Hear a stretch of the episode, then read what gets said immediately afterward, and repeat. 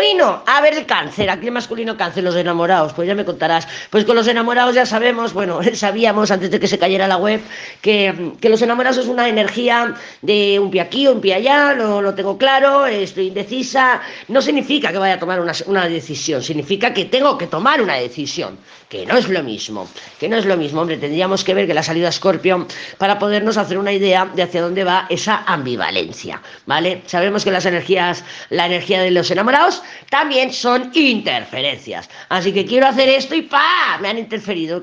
ya sabes que a mí me ha pasado todo esto, las interferencias las llevo dos semanas arrastrando. ¡Ay, Urano, Urano! Bueno, los enamorados, pues nos están diciendo las cartas que este cáncer tiene que tomar una decisión. ¿La va a tomar?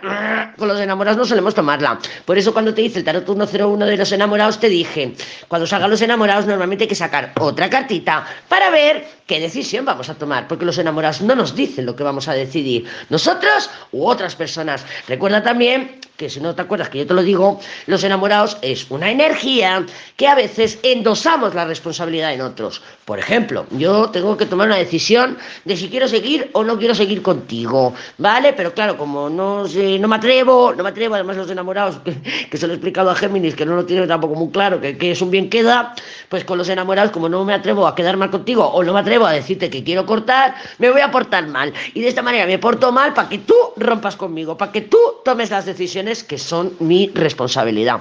Entonces, ¿qué hacemos con eso? Endosamos la responsabilidad en otros, ¿vale? También es muy habitual ver con los enamorados que hay interferencias, palabra clave de los enamorados, de terceras personas. Por ejemplo, que estás saliendo con alguien, jajaja, jijiji, hay que mono aquí el tormento, hay que mono aquí el masculino o el cáncer en este caso, pero el cáncer está hablando como agente. ¿Por qué? Porque hay interferencias, ¿vale? Puede haber una influencia, como viene del Papa, puede ser una influencia, pues bueno, pues es que su mamá, no te extrañe porque ya sabes que el cáncer tiene una relación tanto extraña con las madres, entonces, que es que su mamá le influye, su mamá tiene mucho poder sobre este cáncer y cáncer, pues bueno, eh, por quedar bien con mi mamá, pues quedo mal contigo, o intento quedar bien con las dos y claro, esto al final no se puede sostener.